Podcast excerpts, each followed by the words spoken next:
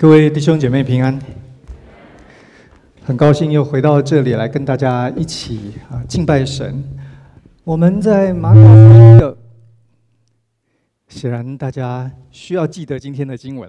OK，呃，今天我们刚刚读的这段经文是耶稣回应以色列的宗教领袖，他指控这一些人表面上对法律好像非常尊重、循规蹈矩。不过呢，所有这些都只是表面功夫，是用人的道理来取代上帝的诫命。弟兄姐妹，你很可能来到教会一段时间，你就会发现，在教会里头，我们有一些特别的词语，哈，呃，这似乎是华人教会的习惯。我们把旧约以色列神透过摩西所给的法律称为律法。虽然在其他的语言，比如说英文、希伯来文里头都没有这个习惯，那呃，在我今天的讲道里头，我会把这两个词语呢交替的使用啊。在旧约以色列人的环境里头，所谓的律法就是他们的法律。要看耶稣跟这些宗教人士就法律的争辩。得先看看原来神给以色列人的法律到底是什么样子的一个体系，什么样子的一个概念。呃，我觉得可能最合适理解旧约法律的精神最好的呢，是从出埃及记二十二二十二章一到四节的这段经文开始。法律的存在很可能有两个最主要的功能。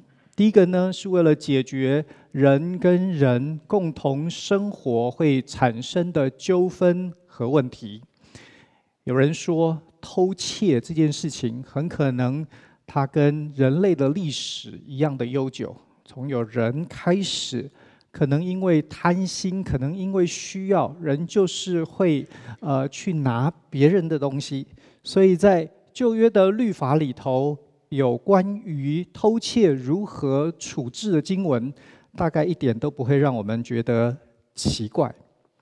这段经文呢，很有趣，它告诉我们，各位可以从投影片上很清楚的看得出来，第一节和第四节是比较相关的，第二、第三节呢是比较相关的。我们先看第一跟第四节，他说：“人若偷牛或羊。”无论是宰了是卖了，他就要以五牛赔一牛，四羊赔一羊。第四节，若他所所偷的或牛或驴或羊，人在他手下存活，他就要加倍赔还。偷窃偷了东西之后，该怎么处置呢？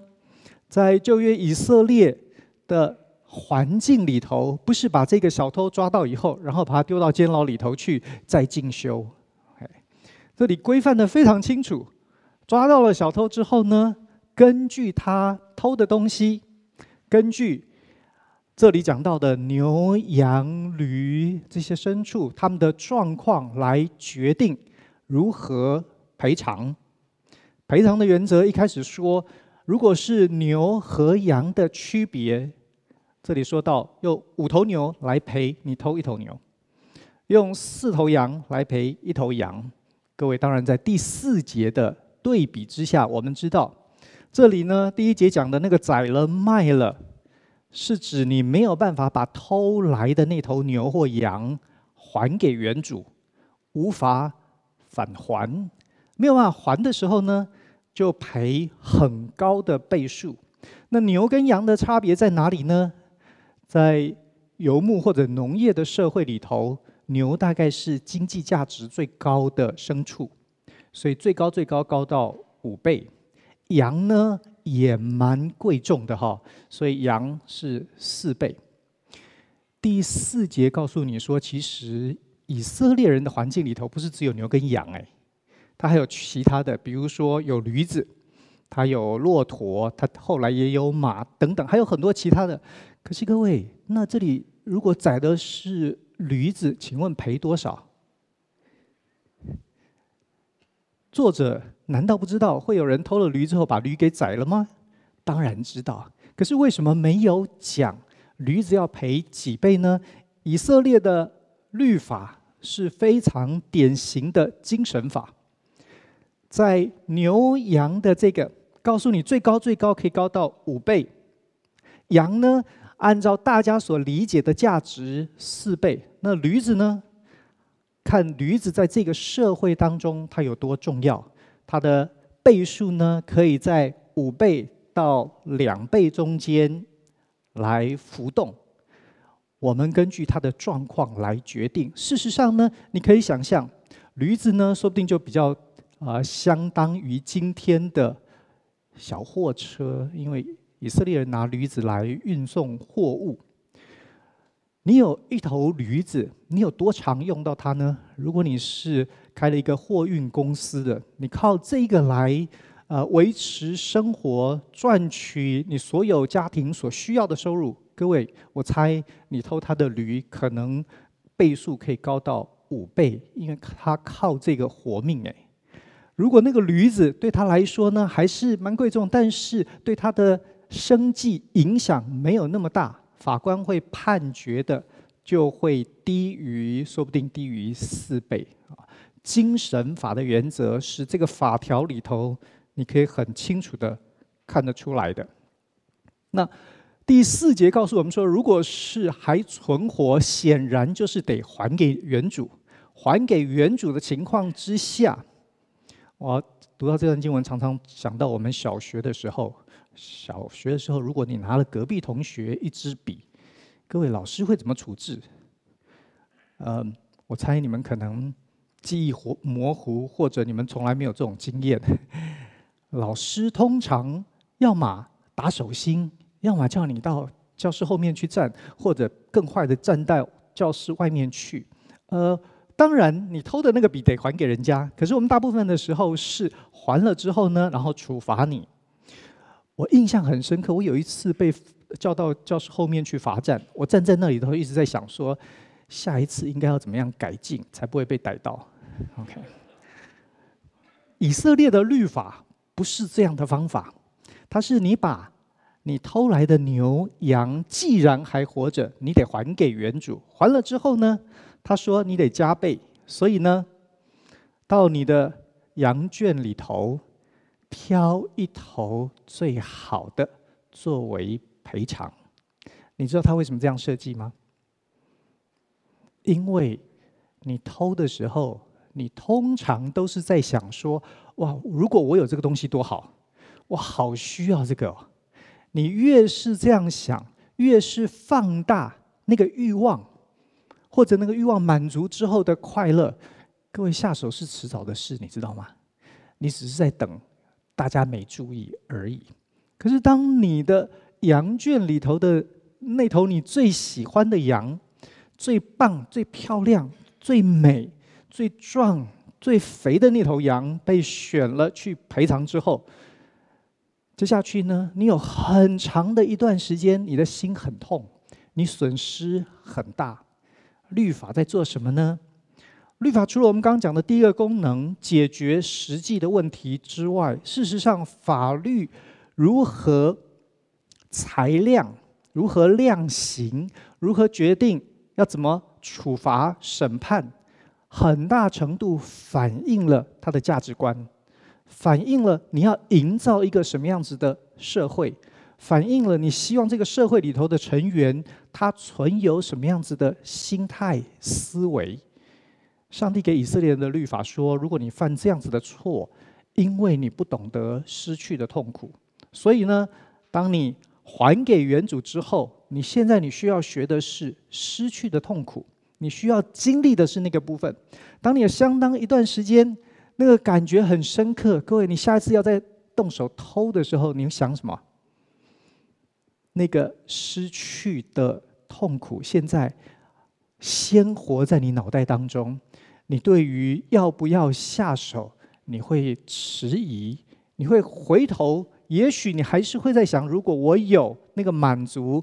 那个快乐，可是说不定你会开始去想，那对别人来说，他的痛苦，说不定这让你思想上面成熟了，你开始会同理其他人的感觉，所以你就会学乖了，学会了。这是这个律法里头很重要的功用。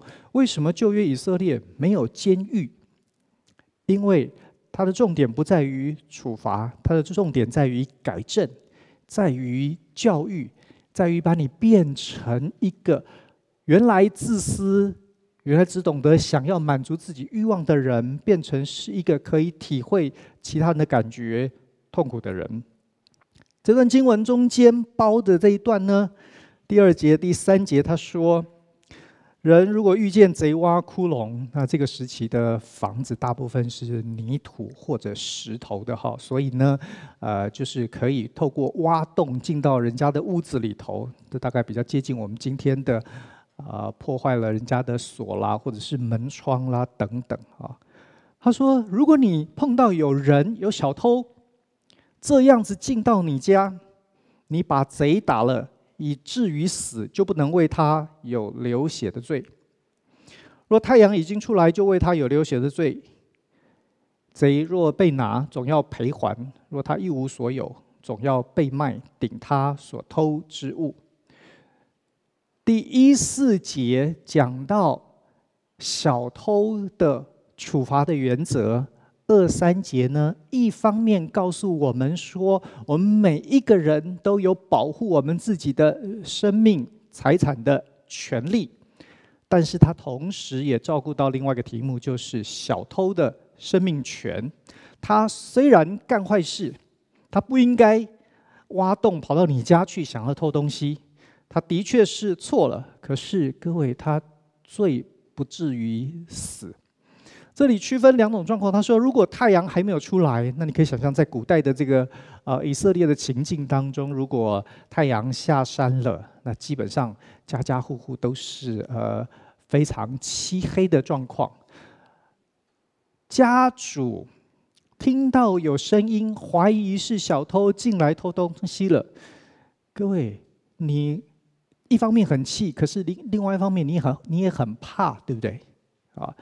那不小心，说不定他打死你哎！所以呢，在那个一片漆黑当中，经文告诉我们说，如果你就打死了这个小偷，看起来呢，说不定你呃是不小心命中的哈，因为非常的漆黑，所以看不见、看不清楚，你也很难判断下手的轻重。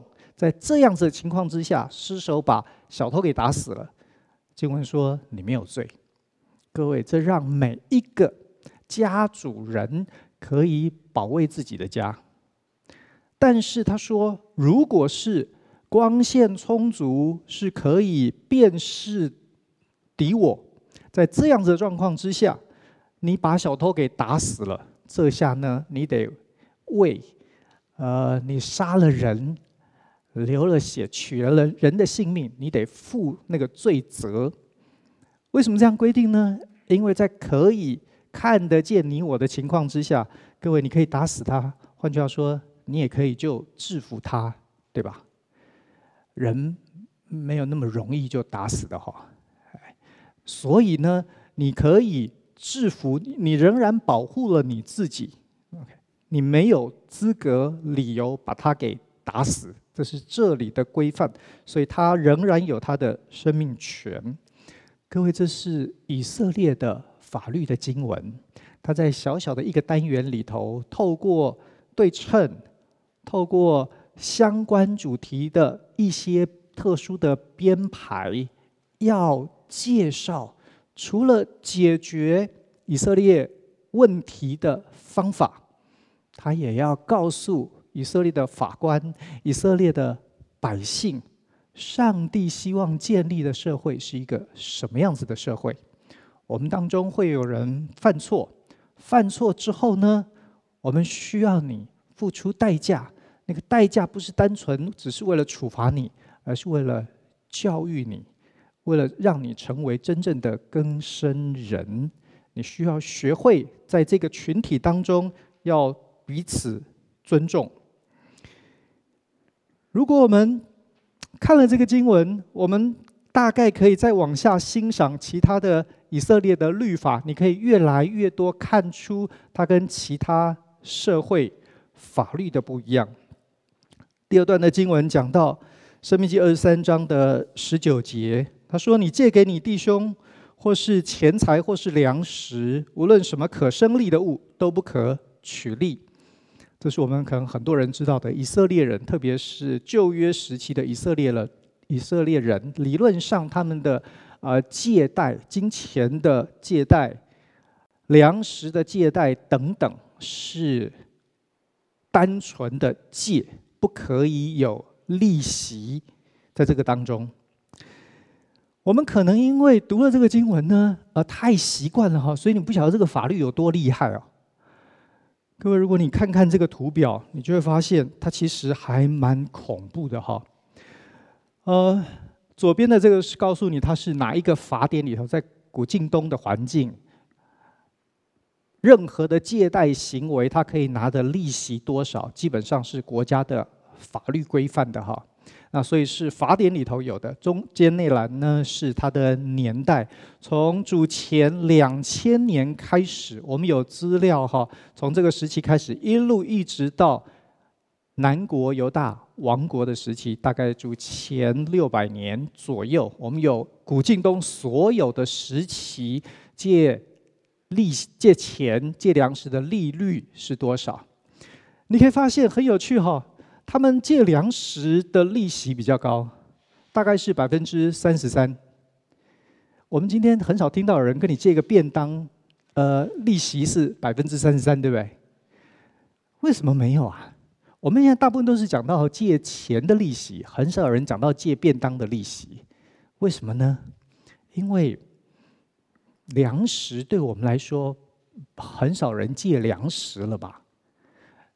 借钱，钱对我们来说非常好用。借了之后，你要买什么，你自己去买。可是，在远古时期不是这样，你很可能借来了钱，可是因为呃天灾人祸、战争、流离失所等等，你拿了钱，可是买不到粮食。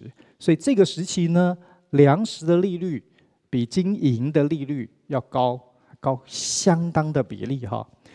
从主前两千年到一千七百五十年汉谟拉比时代，粮食都是百分之三三，借钱呢百分之二十。晚一点的时期呢，你开始发现，有的时期可能呃饥荒，可能动荡，所以呢利息可能会高到，比如说借金银利息曾经高到百分之五十，借粮食呢最高可以高到百分之一百。弟兄姐妹。我们猜哈，大概借一次就变成咸鱼了，对？就永远翻不了身了嘛！啊，百分之一百的利息有多可怕？前些年有那个信用卡卡债的问题的时候，那个利息也不过百分之十八。我们今天的社会在古晋东，这个利息呢，真是小巫见大巫哈。巴比伦帝国很可能是古晋东所建一个很特别的时代。我们发现，第一次粮食和金银借金钱的利率打平，为什么？因为政府的公信力被接受了。以前呢，金银呢很不可靠，杂质很高，所以呢，再加上商品流通的问题，钱很不好用。到这个时期呢，钱开始好用了，管用了。也大概因为这个帝国的强盛，所以呢，它的利率一直都很持平，没有太大的变化。各位，在这个背景之下，你可以想象前后一千五百年的时间，古近东的利率这么的高。你在读我们刚刚读的《生命记》二十三章十九节，神告诉以色列人说：以色列人彼此之间的借贷不取利息。你想，神要建立一个什么样子的社会？借钱，如果在今天的环境里头，你可以借钱，然后你可以去，要么投资，呃，要么只是生活当中的一些周转等等，你有其他可以得到金钱的方法收入，大概短时间。你就可以慢慢慢慢从那个需要借贷的情况当中出来。可是，在古代的晋东，你一旦掉到那个需要借钱的困境里头，要从那里东山再起，你可以想象它有多困难。基本上，所有人都是靠天吃饭，农业是最重要收入的来源。如果年年的旱灾啦、水灾啦，各位在相当利息的压力之下，它几乎是不可能翻身的。旧约律法规范了一个叫做豁免。经文告诉我们说，每逢七年的末一年，你要施行豁免。什么叫豁免呢？就是不管借了什么，通通都要取消。这里圣经规范说，不可向邻舍和弟兄追讨，只要是豁免年一到，就一笔勾销，完全归零，全部的人都重新来过。你觉得刚刚那个零利率很可怕？各位，豁免更厉害，对吧？七年就来一次哎，那除了以色列人之外，古近东的环境有没有豁免呢？答案是有，有的。所有的这些君王也都知道，你不豁免呢，他会碰到一个问题，就是这一些人在社会最底层的这一些人，他一旦欠了一屁股债，他永远都没有翻身的机会。各位。当他被那个债务的压力压得喘不过气来，就会有人铤而走险，对吧？所以呢，这些古晋东的王也都很聪明，他们也有豁免。豁免的内容基本上跟圣经律法是一模一样的，就是一笔勾销，全部归零，大家都可以重来。那你说，哎，利息的部分？以色列和其他的国家有这么大差别，为什么豁免的部分好像没什么差别呢？大家都有豁免呢，哇，它还是有点差别的哈。古近东的豁免是怎么回事呢？你看这里这些王，他们宣告豁免的年是他统治的第一年或第二十年，这是第一个。第二个王呢是第一年跟第十年，后面的这些王呢，第一年不见得有宣告豁免。各位，古近东其他地区的豁免呢，在两种情况之下会发生。第一种呢，最可能的是新王登基，好像中国古代的大赦天下。新王登基，他希望给大家一个苦民所苦的那个形象，仁义君王的形象，所以他很常宣告豁免。宣告豁免的时候，其实最吃亏的。损失最大的是他朝廷当中的这这些文武百官，这些人都有很多的土地、很多的财富等等，欠他们债的呢是一大堆的人。一旦宣告豁免，其实这些人损失最多。那不过新王刚刚上台，虽然损失很多，你总是要给他点面子吧。之后还有很多相处的机会，你现在帮他一点忙，之后呢？他也帮你的忙，这是一个互利共生的一个机制嘛。所以呢，新王宣告豁免，遭受到反对的情况很少很少见。各位，问题来了哈，如果只有新王登基的时候宣告豁免，那的确是从零开始。问题是之后的几年，你呢借钱了，很高的利率。现在你翻不了身了，你开始会想要铤而走险，那怎么办呢？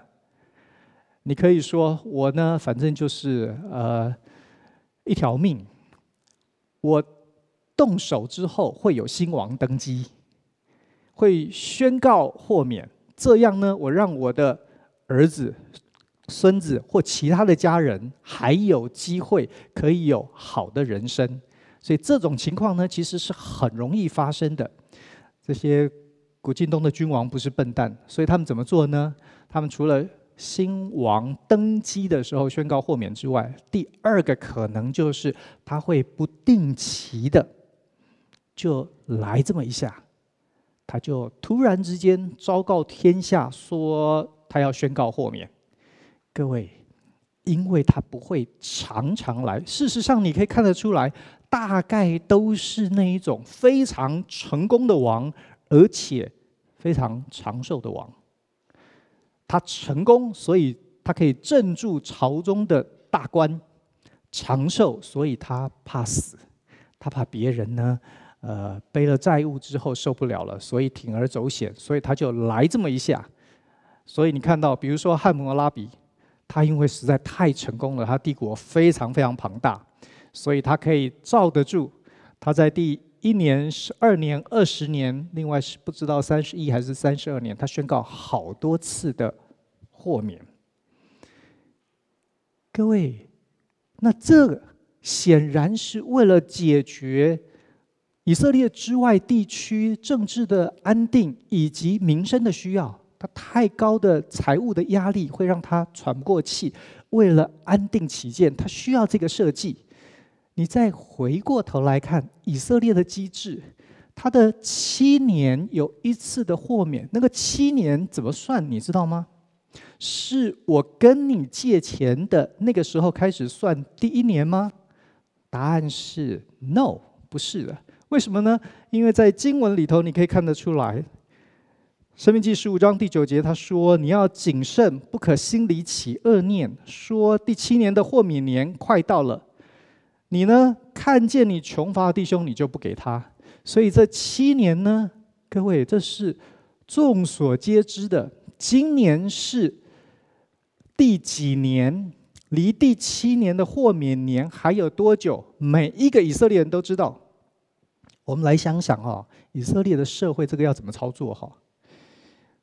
如果今天是第一年，那刚刚全部归零了，所有的人通通都开心的不得了，重新开始。结果今年第一年到了年底，你碰到我，我要跟你借钱，各位你要不要借我？如果今天你碰到我，那已经是第六年十二月，我不好意思说三十号。二十五号圣诞节的时候，你碰到我，那那要不要借啊？我常常在想，上帝规范的这个法好有趣哦。以色列的社会照这样看起来，应该到第六年都不会塞车，没有人去逛街串门子。为什么？因为很危险呢。因为你第六年跟你借的，各位，你指望拿回来本金吗？不太可能哎。它是农业社会，它是一年才有那么。一次的农作的收成，哎，他不是做生意，哎，哇，这好可怕啊！也是因为这样，所以《生命记》里头这段经文明白的告诉你，上帝对以色列人说：“你小心哦，不要因为你看着第七年就快到了，你的弟兄呢，穷的生活有困难了，你想着你自己会失去的，所以呢，你就不肯。”付出不愿意借给他，你怕这一豁免，你什么都没有了。圣经的经文告诉我们，以色列人要学的是，你要给他，甚至于给他的时候，心里头不可以愁烦。你连愁烦都是神所不喜悦的。为什么呢？因为神告诉你说，你的神应允你，要在你一切所行。你手里所办的事情上面赐福给你，各位，这是以色列的法律和古近东其他国家的法律最大的差别。差别在于哪里呢？在于他有一位显出他的能力和慈爱的神。对以色列人来说，原来他在埃及做奴隶，他什么都没有。他有的只是非常辛苦、被欺压逼迫的故事可以说而已。是在那样子的情况之下，神把以色列人带离埃及，带进流奶与蜜的应许之地，给了他们家园，给了他们所有一切，没有一个是原来他可以说那是我的。是在这样子的背景之下，上帝告诉以色列人说：“你尝过主恩的滋味。”你知道我有能力，我也待你恩慈。各位，这是律法的基础。律法的基础在于有一位恩慈、良善、全能的神，所有的律法从这里开始出发。你需要因为这样，所以懂得不取利息，懂得就算是第六年十二月的借贷，你还是要给他，然后过几天就一笔勾销了。为什么？因为你曾经好像他一样，什么都没有，你的日子苦得要死，是神给你新的开始，是在这样子的情况之下，才有整个以色列律法的概念。弟兄姐妹，我猜你大概觉得哇，这个好可怕哈！我告诉你，其实我觉得最厉害的呢，是我接下去要讲的这个法，这是征兵的法律，在生命记第二十章第一节说：你出去与仇敌征战的时候，看见仇敌有马匹、有车辆、有比你多的人，你不要害怕。为什么？因为回到那个律法的基础，基础就是你有一个恩慈、全能、与你同在、赐福给你、保护你的神。不要忘记那个基础。接下去告诉你，那然后呢？告诉你不要害怕之后呢？第五节说，官长要对百姓宣告说：谁建造房屋尚未奉献，他可以回家去；恐怕他阵亡，别人去奉献。弟兄姐妹，我把这段话。翻成白话文，在我们今天的情况呢，第五节的意思就是：如果你买了预售屋，还没有交屋，还没有住进去，你有打仗发生的时候，你不用去当兵。为什么？因为你的预售屋真正交屋之后呢，万一你去打仗死掉了，你那个房子呢，最后别人住进去了。这个律法说，在以色列当中不可以有这样的事发生。为什么？因为那样子的人生太悲惨了。我们讲到这个人，哇，真的好可怜哦！努力了一辈子，竟然没有住进自己的房子，哎，这是什么人生啊？不可以的。所以这个人呢，这个人不用当兵，哎。你猜，如果我们在中华民国施行这个法，会有什么效果啊？一有打仗风声，房地产就上涨了。我猜啊。第六节他说什么？他说：“谁种葡萄园？”尚未用所结的果子，他就可以回家去，恐怕他阵亡，别人去用。我们今天大概没什么人种葡萄树了哈。那我们把它换成我们的生活方式，我们关心的是，各位，我猜同样原则大概可以理解成：如果你投资了一只股票，结果还没有获利，你大概可以用这个原则，不用当兵诶，对吧？因为他的意思是说，你辛苦了，耕耘了。还没有收成，你没有享受那个用心得来的成果，这种人生太悲惨了。以色列人当中不可以，所以呢，这种人不用当兵。哎，再来呢，第七节说，谁聘定了妻尚未迎娶，他可以回家去，恐怕他阵亡，别人去娶。不可以有那一种，你竟然还没有娶过老婆。没有享受过家庭里头的甜蜜，这怎么可以呢？不可以的。各位，如果我们用这个法的话，那大家都去交女朋友了，对不对？最后呢，第八节他说，官长要宣告说，谁惧怕胆怯，他可以回家去，恐怕他弟兄心消化和他一样。所以，其实我刚刚讲的时候，你大概在想哦，如果我们用这个法的话，也许我们需要去买个房子、买个股票、呃，交个女朋友。我告诉你，其实不用那么麻烦，你只要等官长说：“哎，有没有人害怕？”你就举手就好了，你就回家了耶。弟兄姐妹，你有没有觉得这个法真的是从来没有听过？怎么会有这种法呢？可是，当神这样规范以色列，应该是。按照这一个律法的设计来建设、来经营他的群体。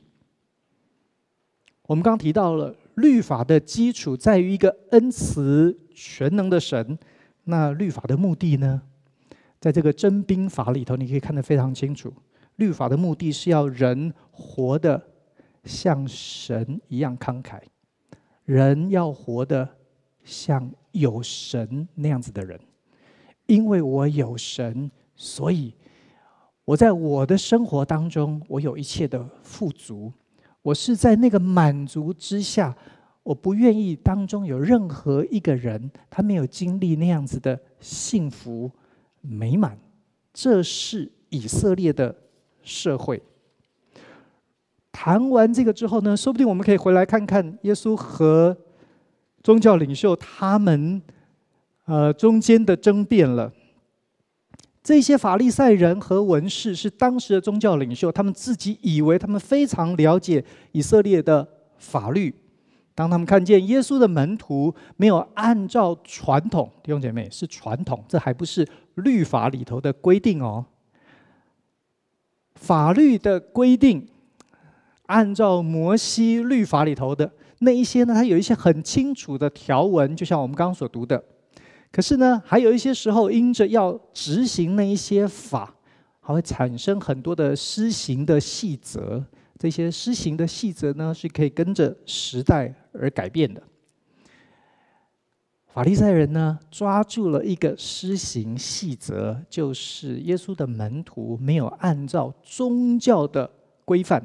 弟兄姐妹，这个跟健康卫生都没有关系哈，不是为了防疫的理由，吃饭前要洗手。以色列人的吃饭洗手是为了宗教的理由。因为这样的缘故，所以呢，他们。来挑战耶稣，我不知道你有没有发现到这一些人，他们怎么看律法？对他们来说，法律呢是一个工具。为什么？如果他们真正在乎这个律法的执行，其实他们应该在看见耶稣的门徒没有遵守的时候，应该是当场提出来，对吧？你当场呢不说。你把它累积了，然后现在拿到他的老师那边去告状。各位，这其实呢背后是有阴谋的哈。事实上呢，在犹太人的拉比传统的教育里头，遵行律法和传统的这一些规范，这不是老师要负责的事，这是他的家庭教育，这是个人的事。老师没有要负责管。你有没有并排停车，对吧？耶稣的门徒都已经是成熟的个人了，这些是他们应该自己负责的。在这里你看见哦，这些宗教的领袖呢，其实有点坏，他们呢是找一个借口来试探、来批评、来责难耶稣的，拿着这个施行的细则来跟来找耶稣，耶稣却跟他们讨论的。不是细则，而是律法的精神。你看，耶稣对他们说的：“耶稣说，你们要听我的话，要明白，从外面进去的不会不能污秽人，洗不洗手、吃饭，这是为了洁净污秽的问题。”耶稣说：“其实吃的东西不会污秽人，是从里面出来的才污秽人，是人心。”是你的脑子里头在想的那些坏点子，那才真正的污秽人，破坏群体。弟兄姐妹，宗教信仰要带给我们什么？人群社会的运作，它的确需要有好的法律来规范，来处理可能产生的纠纷，也来指引一个方向，建立好的价值和思想。所以，当以色列宗教领袖只能够在施行细则上面来鸡蛋里头挑骨头的时候，耶稣告诉他们说：“你们完全搞错了，上帝给我们律法不是这样用的。你要看见那个律法原来真正的精神，你才有办法活出神。”期待我们的样子。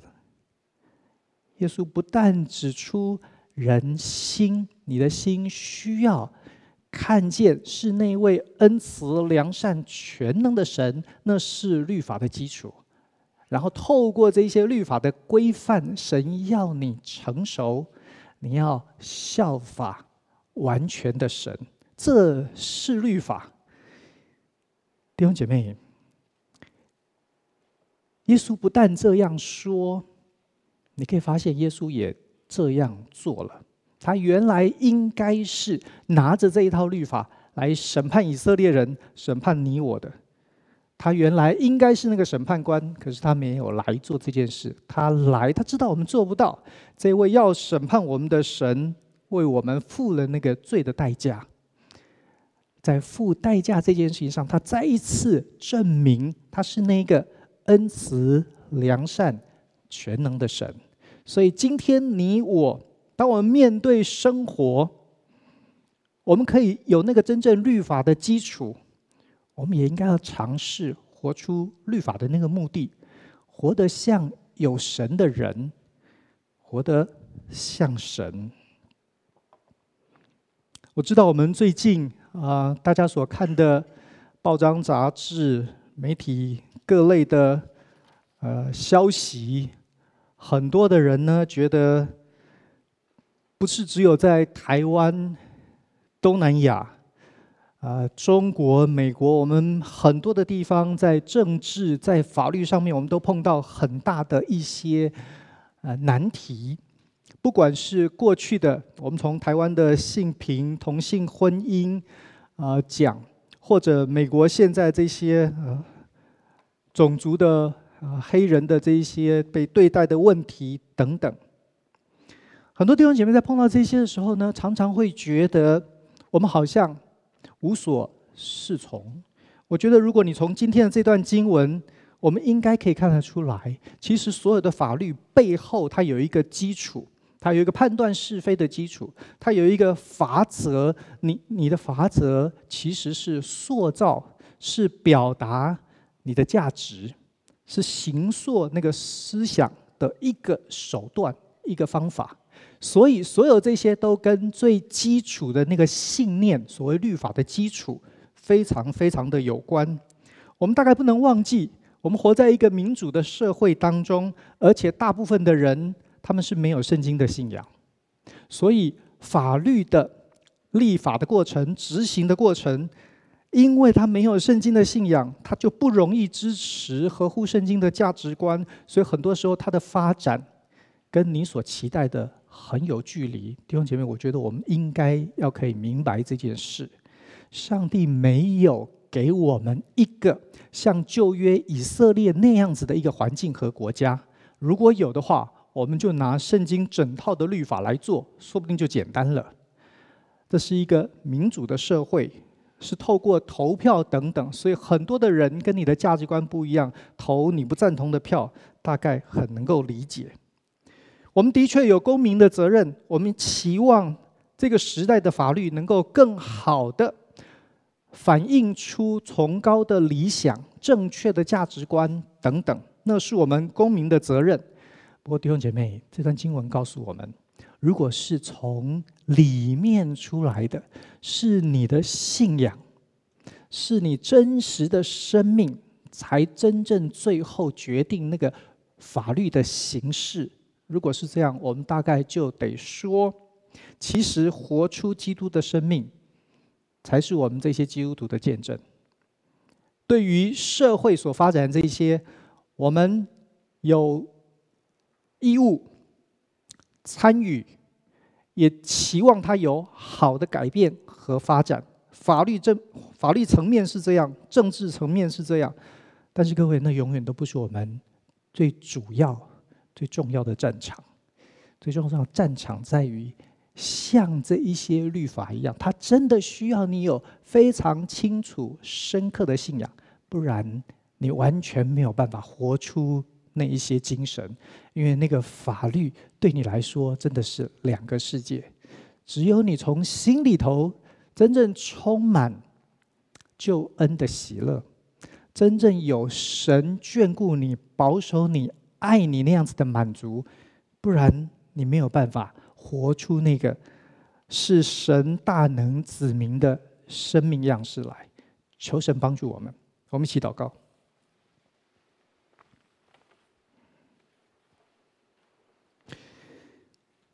父神，我们看着整个世界或近或远各样的发展，我们真的不知道。我们需要祷告什么？也许我们就是来求你，求你再一次用你无尽的恩慈长久的慈爱，不轻易发怒，愿意怜悯，愿意饶恕。求你再一次让我们经历，愿你丰富的爱再一次保抱我们，包围我们，浇灌我们，让我们在你无尽的恩慈当中，我们满得饱足，以至于我们可以进到这个世界，成为你大能的见证。谢谢主，祷告靠耶稣的名，阿门。